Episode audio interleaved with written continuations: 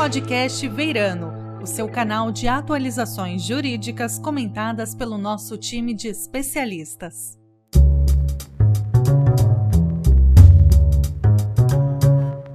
Olá, seja bem-vindo ao podcast Veirano. Meu nome é Andréia Santos, eu sou responsável pela área de inovação do Veirano Advogados. E hoje nós falaremos sobre cultura de inovação e os desafios para a implementação de iniciativas inovadoras. Hoje nós temos o prazer de receber a Gisela Schusinger. Ela é mestre em comportamento do consumidor pela ESPM e com mais de 25 anos de atuação em projetos de design estratégico e branding para grandes organizações nacionais e multinacionais. É sócia fundadora da House Cultura de Inovação com Propósito, especialista em cultura de inovação, branding e estratégia para negócios inovadores. É membro independente do Comitê de Estratégia e Inovação da Vedacity, conselheira do Hubs Incríveis, professora professora de graduação da SPM e SPM Educação Executiva e mentora de hackathons e startups em diversas aceleradoras. Gisela, muito obrigada por receber o nosso convite tão prontamente. Seja bem-vinda. Espero que você goste bastante de participar com a gente. Tudo bem? Tudo bem. Eu que agradeço o convite. Muito interessante participar de uma conversa, né, principalmente ligada a um setor tão diferente, né, que é esse setor da advocacia, né, dos escritórios de advocacia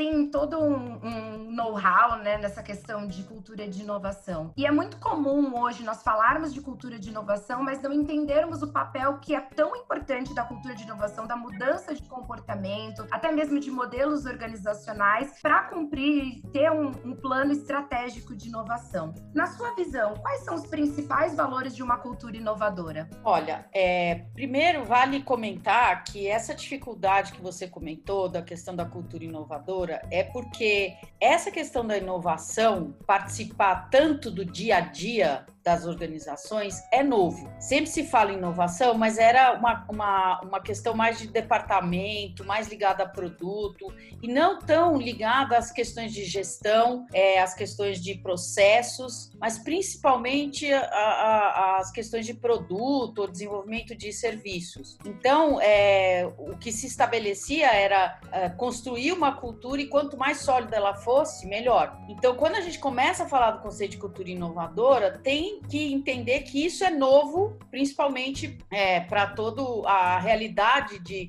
das organizações, das corporações que chegaram até aqui, né? A gente nem tinha internet, enfim, de empresas que já estão consolidadas. Né? Então, isso colocado, contextualizando um pouco, é, os valores hoje estão sendo valores é, muito é, diferentes daquilo que as empresas estão acostumadas, mas cada vez mais necessários. Então, existe um esforço bastante grande de conseguir incorporar esses novos valores. E aí eu vou citar alguns aqui, como você me perguntou, quais são os principais, mas citar alguns que eu acho que são os mais urgentes, né? Vamos dizer assim, porque como eu disse, tudo isso é muito novo, é muito complexo de você ir incorporando, mas é importante entender quais que a gente não, não vai ter mais como voltar para trás, né? Então, o primeiro deles seria a questão de como você lida com o inesperado. A gente acabou de passar por essa situação com a, né, com a, com a chegada da Covid e tudo mais, mas hoje, principalmente daqui para o futuro, é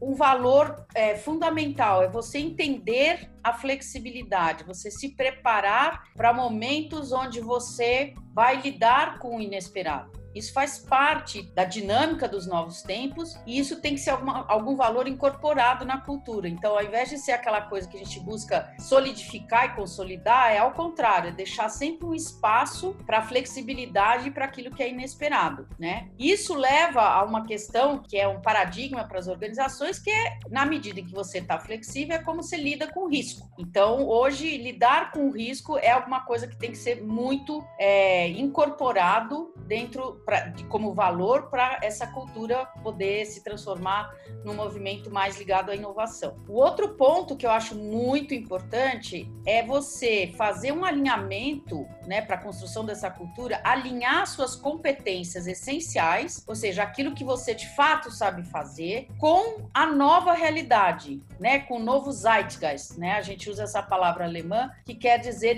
o novo espírito do tempo. Então, o que que você hoje, dentro das suas competências, de fato está entregando para as necessidades que estão colocadas hoje na sociedade? Então, eu gosto sempre de um exemplo bastante simples, que é a IBM. A IBM começou como uma empresa de hardware e hoje ela é uma empresa de software. Ela teve que mudar isso para conseguir entregar né, valor e entregar e conseguir é, se é, manter competitiva na, naquilo que o, espírito do tempo está exigindo hoje, né? E aí ela fez toda uma modificação. Então, alinhar as competências, entender profundamente aquilo que você sabe fazer, mas trazer isso para o momento atual e não ficar tentando né, se apegar ao passado e aquilo que fazia sentido, a gente pode falar há 5, 10 anos atrás. A outra questão super importante também é para a construção, para um valor para essa construção de cultura inovadora, é abrir espaços para ir experimentar, né? Então tem todas várias ferramentas, né, que a gente pode utilizar como processo Lean e etc para construir esse, esse, essa, esses processos de experimentação. Mas é fundamental que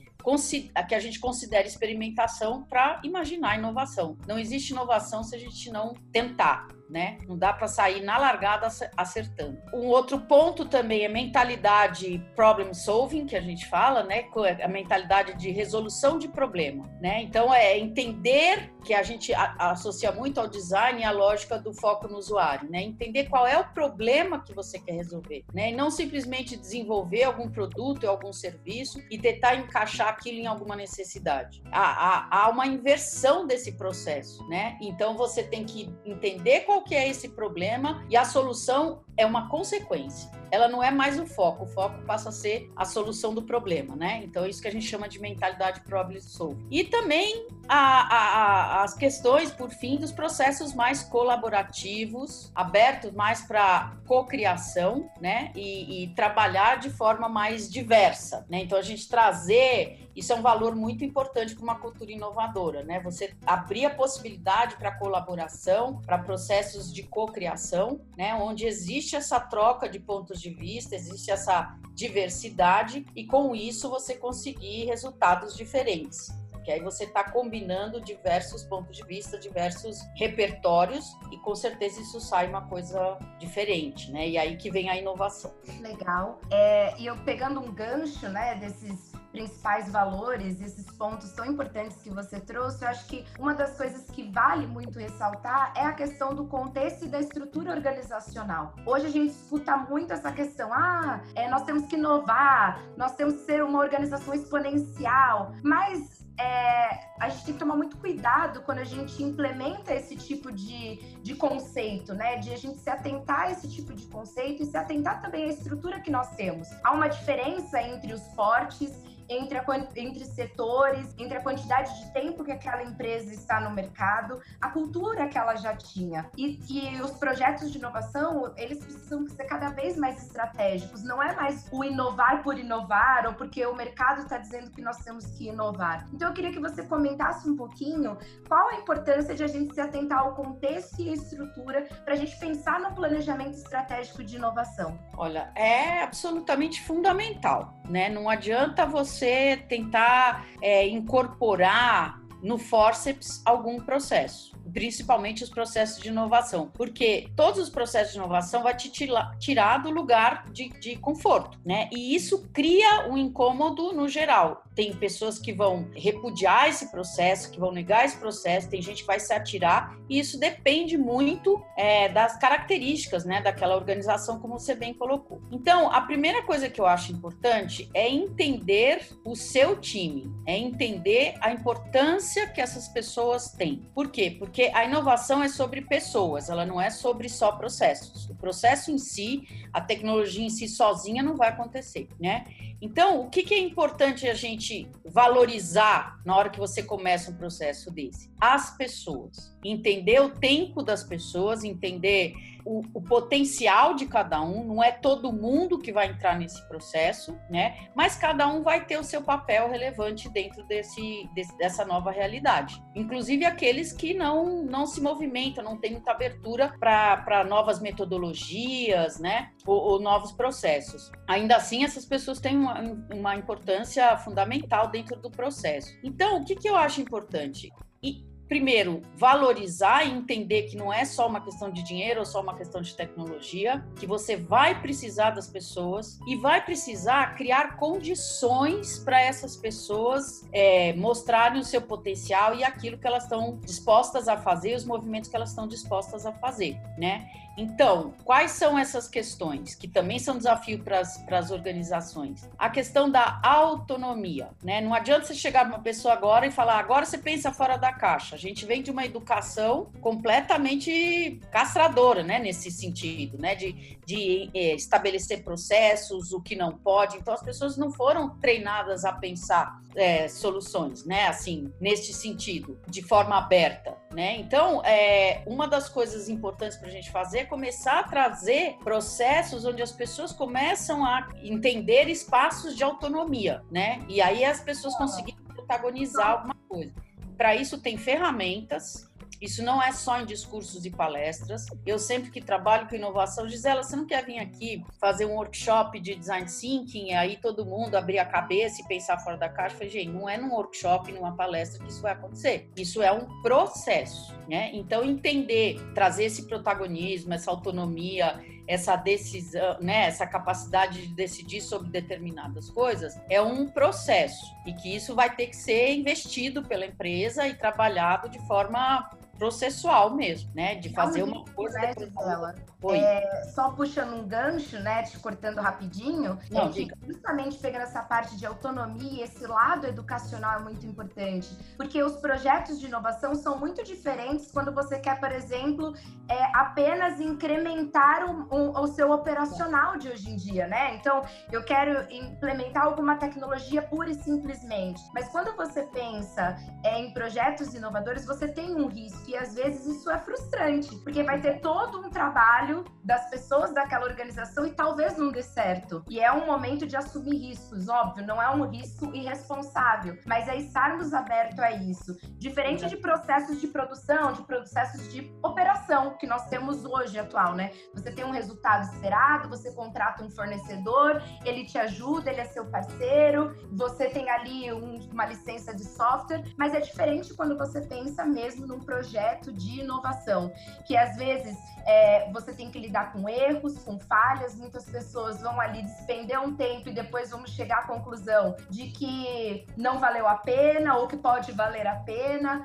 E isso é difícil, né? Nas organizações, nos modelos organizacionais de hoje em dia, você pensar, a gente vinha de um modelo de não podemos errar. E é. agora estão dizendo, olha, você pode errar. Óbvio, novamente, um erro com responsabilidade. Mas você pode errar, a gente precisa testar, é, pensar, e são projetos mais a médio e a longo prazo, né? É, é, é isso que eu comentei sobre abrir espaço para experimentação, né? Quando a gente está falando de experimentação, é exatamente isso, é você poder arriscar, é um risco calculado, né? Porque você dá ali as dimensões, mas você tem que abrir esse espaço, senão as pessoas não vão conseguir fazer. Então não adianta você ter um discurso vamos pensar fora da caixa e não criar condição é, e ter ferramentas ideais para que a pessoa faça isso. Porque ela vai ter que ter algum tipo de autonomia, algum tipo né, de protagonismo para poder. E, como você disse, isso pode não dar certo. Agora, tem uma coisa muito interessante que eu sempre falo, que é uma tendência nossa também, né? A, que é a história de você. A gente fala de errar. Na verdade, eu trocaria essa palavra, eu sempre sugiro trocar por tentar.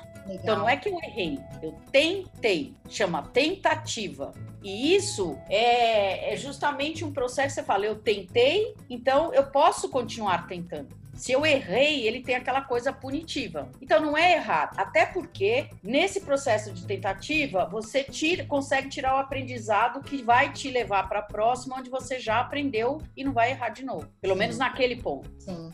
Né? Então, essa lógica é uma coisa interessante da gente pensar como é que a gente, dentro desse contexto da organização, como é que a gente abre espaço para esse tipo de dinâmica acontecer, né? E justamente as pessoas é, poderem tentar aprender com erro e na próxima já já já está bem melhor, que é exatamente a cultura do Lean, né? Que é de novo, uma ferramenta. Eu gosto de ressaltar que não adianta a gente falar essas coisas se a gente não instrumentalizar as pessoas. O processo de construção de cultura, de entendimento da estrutura organizacional, tudo isso, hoje a gente tem uma disponibilidade enorme de ferramentas para ajudar nesse processo, porque só falar, né, de, de acordo com a nossa educação, etc., não vai acontecer. Então você precisa dar essas condições, né, para as pessoas se desenvolverem. Legal. Né?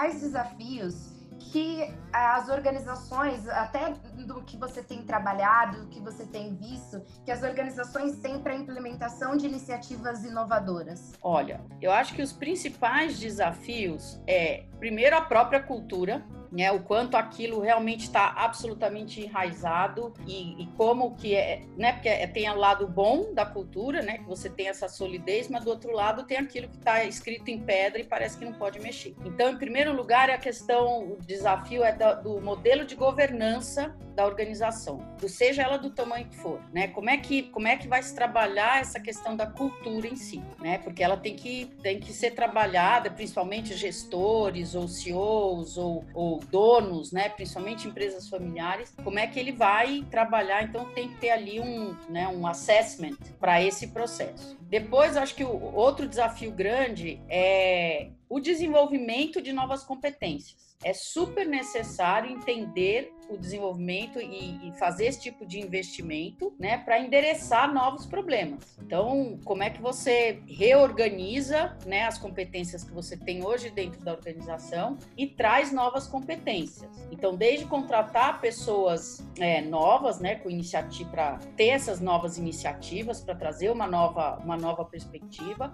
e desenvolver as que estão lá hoje. Então, isso é um grande desafio eu troco a minha equipe, como que eu aposto em pessoas, como é que eu crio esses ambientes, né, para que eu tenha essas iniciativas. Entender também, aí é um pouco diferente que eu vou falar, mas entender principalmente é, como que hoje se dá a, a, a concorrência. Porque a gente está falando muito para dentro, mas existe uma motivação que vem de fora. Então, por exemplo, como que você, entendendo o que está acontecendo fora, entendendo é, o, da onde que vem né, essa concorrência, é você entender quais são os movimentos que você precisa fazer. Então, as empresas, o que eu quero dizer, o desafio é parar de olhar tanto para dentro e olhar para fora, né? Então, entender que daqui para frente a concorrência será por modelos de negócios, né, e não mais só sobre produtos. E focar no desenvolvimento de resolver problemas reais, né, das pessoas no dia a dia. Acho também que um grande desafio é a criação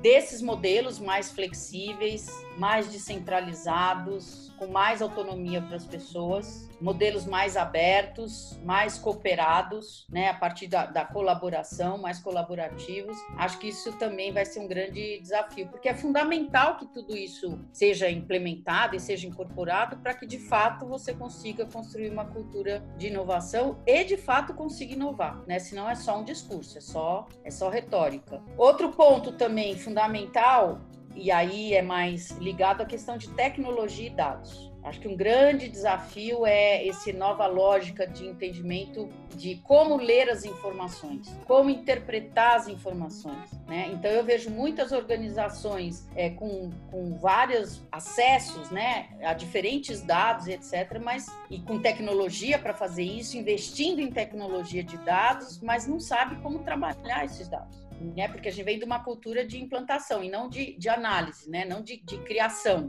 né? De abertura para interpretação. É sempre o, o, aquilo que é bem objetivo, que é bem analítico, né? Então, é o uso da tecnologia e dos dados para pensar iniciativas inovadoras, para trazer, é como eu digo, né? Embrace technology. Você tem que abraçar a tecnologia, incorporar aquilo. Então, por exemplo, isso bate muito na questão da cultura. As pessoas que estão há muito tempo, que vão ser capazes de é, internalizar isso e outras não, né? Porque é um outro ritmo, é um outro formato. Então, de novo, né, o desafio de como você incorporar isso e trazer para a implementação dessas iniciativas, né? Porque dados e informação trazem muita, muitos insights, mas ler os insights e as, agir sobre os insights é um desafio, né? Porque ter a informação é fácil, o que fazer com ela que é o, a, a, diferença, né? E por fim, a combinação do pensamento analítico com o pensamento criativo. Então hoje não é só o cara que é bom de Excel, né? Que é o cara racional, que é o cara que tem todas as respostas controladas, mas também combinar e ter as pessoas e tratar da questão da criatividade. E aí a criatividade é não ter o, o, a perspectiva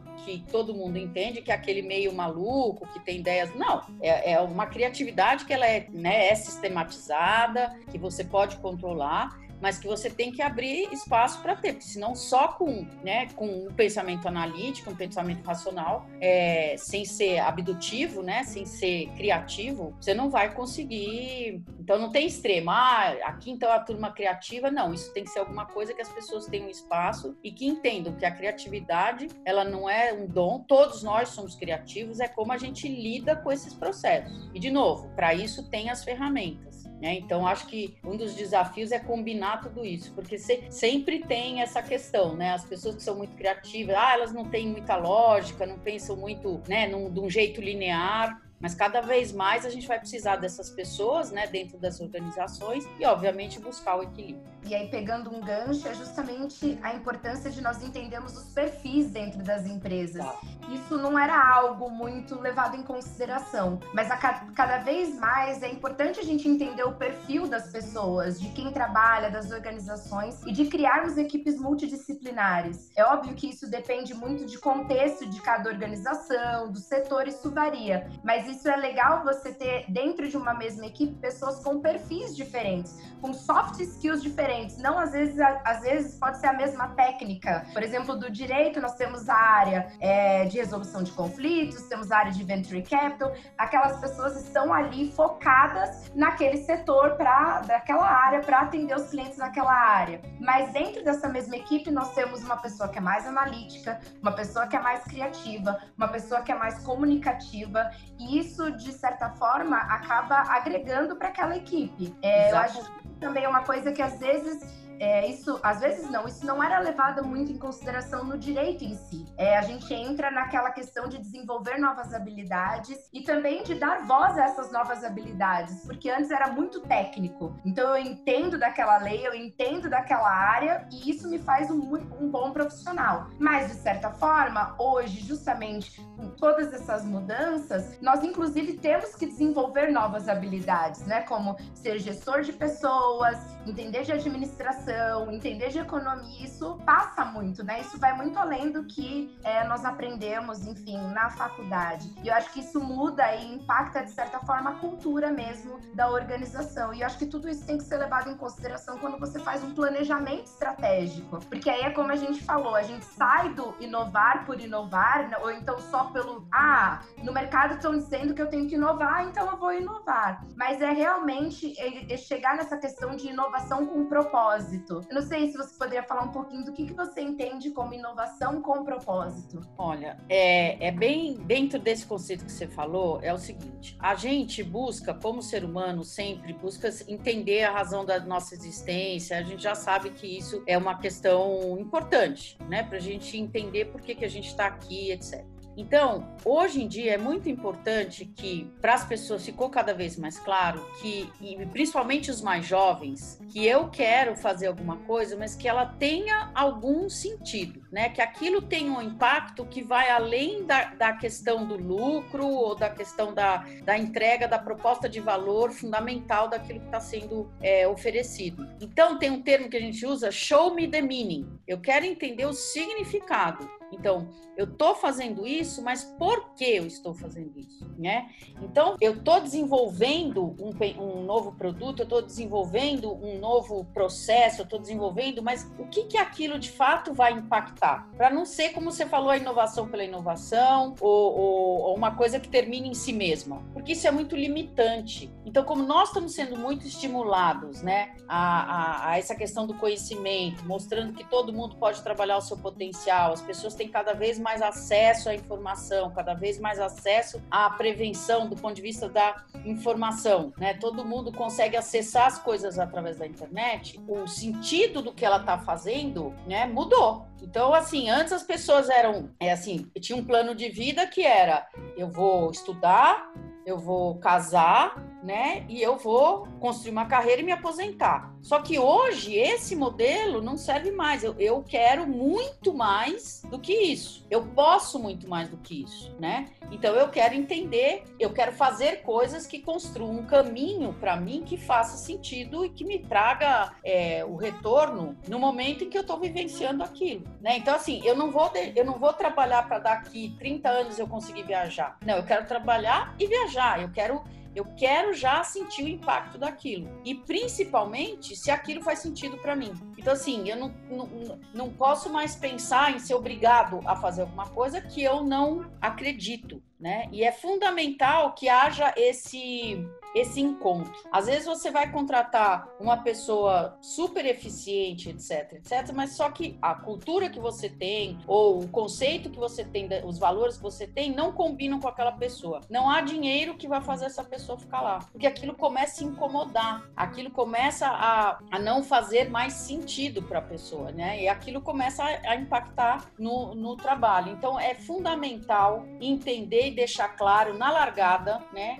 Na hora que você está em contato com essas pessoas, ou revisitar o propósito, né? Falar, ó, isso hoje continua fazendo sentido para todos nós aqui. O mundo mudou lá fora, a gente continua, aquilo que a gente acreditava continua fazendo sentido. Será que agora a gente não tem uma nova, não pode pensar uma nova lógica, né? A partir de um mundo completamente diferente. Então, co como que aquilo, e, e se aquilo não fizer sentido para as pessoas, você não consegue mais, né? Se não tiver significado, você não consegue mais é, transformar aquilo num, num time ou, num, né, ou na própria cultura da sua empresa. Então, coisas que eu acho importante é entender que quem vai, quem está disposto a lutar pela sua causa, ou seja, estar lá na sua empresa e lutar por aquilo junto com você, tem que também estar tá entendendo que lá é um lugar de aprendizado, de capacitação. Eu estou trabalhando, mas eu estou aprendendo, né? Eu estou me capacitando. Isso aqui me traz uma, um retorno onde eu consigo entender né? E, consigo perceber o quanto eu estou crescendo, o quanto eu estou me tornando uma pessoa melhor. E mais do que isso, qual é o resultado que eu estou devolvendo para a sociedade? Que é a questão do propósito, né? Qual é a minha razão? Qual é o meu legado aqui? O que, que eu quero fazer? Então, por exemplo, empresas que são muito movidas só pelo lucro, lucro, lucro, começa assim que tudo está justificado em função de conseguir trazer resultado para o acionista, é um lugar onde não vai ter espaço, né, para você achar grandes ideias que construam valor para fora do, da empresa. Por quê? Porque é tudo voltado para a empresa, é tudo resultado para a empresa. Então, cadê, cadê o espaço onde a gente faz alguma coisa que é, que tem significado para a sociedade, que tem significado para a comunidade? A gente nem precisa entrar na sociedade, que é uma coisa grande, mas assim, o que, que eu estou fazendo aqui nessa comunidade, né? E o quanto que isso traz, o que eu estou fazendo impacta a vida dessas pessoas. Então, essas fábricas que são instaladas, né, no, no, no ambiente, no, num novo ambiente, numa nova cidade, não adianta ele pensar só do ponto de vista do quanto aquilo é benefício para ele. É entender o que está por fora, né? Qual que é o propósito de fazer? Ah, o desenvolvimento, mas o quanto isso vai de fato desenvolver as pessoas, né? O quanto isso vai ajudar a melhorar a vida das pessoas. Então, assim, hoje cada vez mais o pensamento tá nessa direção. Eu quero fazer alguma coisa, mas ele tem que ter significado, né? Que me mostra a razão pela qual faz sentido eu fazer isso. E é legal porque retoma o aspecto humano, porque desde a, se a gente parar para pensar, né, com a revolução industrial, que a gente teve todo um maquinário, que a gente, enfim, que todo era tudo um processo de produção, fazendo a mesma coisa. E com, com a inclusão de novas tecnologias, na verdade, a gente quer abrir espaço para que a gente retome um aspecto humano, né? Que a gente não fique ali robotizado também. Não pode acontecer o contrário. E eu acho que o que é legal também ver é que conforme as organizações vão mudando e vão partindo para esse aspecto de propósito, é, as empresas vão se tornando cada vez mais sociais, isso impacta também na relação, né, no comportamento do consumidor. Então, o consumidor acaba, o consumidor, o cliente, sendo pessoa física ou pessoa jurídica, sempre vai buscar aquele, aquele fornecedor, aquela empresa, aquela organização que compactua com os mesmos valores. Então, isso muda, inclusive, as relações comerciais, vamos dizer assim. É, enfim, acho que essa questão cada vez mais é, é porque é o seguinte: as máquinas ocuparam esse lugar, né? Da onde a, a, a questão industrial, como você comentou, antes a gente ocupava. E agora sobrou para a gente, eu sempre brinco, ser humano. E aí as necessidades são outras, não é a lógica né, da máquina, é a lógica humana. Então é engraçado que agora a gente vai ter que ser mais humano do que a gente jamais foi, porque sobrou pra gente, dentro dessa nova revolução, desse novo momento, ser mais humano, né? Então é interessante ver. E aí sim, por isso que o propósito não é uma moda. É porque agora o que leva as pessoas a desenvolverem as coisas tem mais a ver com o sentido que aquilo tem para ela, né? E o impacto que ela vai gerar do que propriamente o lucro que ela vai trazer ou o produto que ela vai gerar. Legal. É, Gisele, para a gente finalizar, quais dicas estratégicas que você recomenda é, para as organizações que querem implementar iniciativas inovadoras? Primeiro, isso que a gente acabou de falar, né? Foco na construção de valor e não só na construção de lucro. Acho que tem um conceito que todo mundo precisa estudar e se aprofundar, que é o conceito do valor compartilhado. Entender, não tem como mais você pensar, né, o seu negócio se você não partir da ideia de construção de valor. Então eu deixo a provocação aqui. O que o que no escritório de vocês, né, na Verano, o que que vocês estão qual, qual que é o objetivo para além né, da sustentabilidade do escritório, da, das pessoas que estão aí? Qual que de fato é, o que, que vocês estão construindo de valor? Que legado vocês vão deixar né, para o setor ou para ou as pessoas ou para a sociedade? O que, que vocês de fato estão construindo? Né? Então, além do lucro para o acionista, né? É, o que está é, sendo construído de valor? A outra, a outra dica é usar metodologias colaborativas, inclusivas, e multidisciplinares. Realmente usar capacitação e incorporar metodologias. Tudo a gente precisa de ferramentas para que as coisas aconteçam. Né? A gente precisa criar a condição para que aquela ferramenta aconteça e o espaço, é uma combinação, porque também não adianta instrumentalizar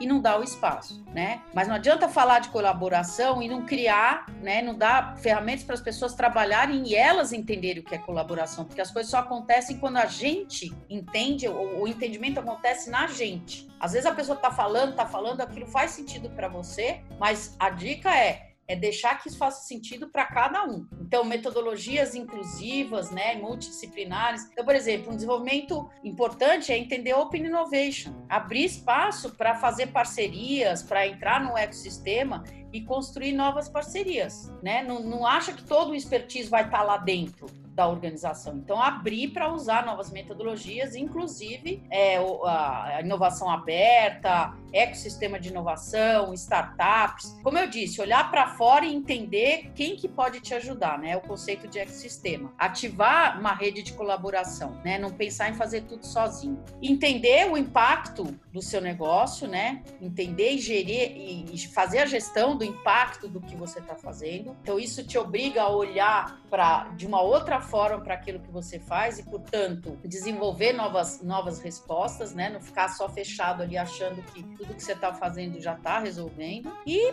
por fim, a questão da sustentabilidade da tecnologia, né? Considerar que isso não pode ser mais área, isso não é um tema separado, isso deve ser um entendimento transversal no negócio. Né? A questão da tecnologia, como que ela vai mudar, então aquilo que eu falei, os dados e vai criar competência para as pessoas, e a questão da sustentabilidade. E aí os três pilares, né? Porque sustentabilidade, todo mundo acha que estamos falando de meio ambiente. Não, não estamos falando de meio ambiente. Então é, é um jeito de ver o mundo.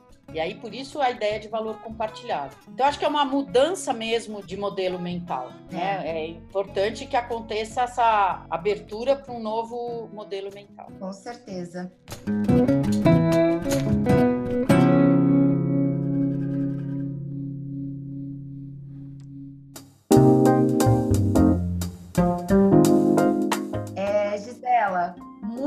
Obrigada. Eu acho que nós assim ficamos muito agradecidos é, pela seriedade e a leveza do assunto, porque nós, como muitas organizações, estamos passando, né, o setor jurídico está passando por um momento de transição, e para a gente é sempre um prazer olhar não só para fora de concorrentes, mas também de todo o mercado, né? Apesar de não termos um modelo único, é, não existe um modelo único de inovação, porque, novamente, nós temos que analisar o contexto e a estrutura. É muito legal a gente ver o que tem sido feito, compartilhar e ver que nós estamos seguindo um caminho aí sustentável, vamos dizer assim. Obrigada, viu, Gisela? Imagina, eu que agradeço o convite, espero ter ajudado, inspirado de alguma forma, ou provocado de alguma forma, porque essa reflexão é super importante. Eu queria parabenizar a iniciativa de vocês, principalmente por ser um setor tão tradicional, né? E já pensando aí, né, você nesse papel numa área de inovação, acho que isso já é uma inovação, e é assim que a gente começa a dar exemplos para o mundo. E talvez isso tenha a ver com o propósito de vocês também. Agradecemos a todos. Você acabou de ouvir o podcast Veirano. Para obter informações atualizadas sobre temas jurídicos relevantes, acesse o nosso site veirano.com.br.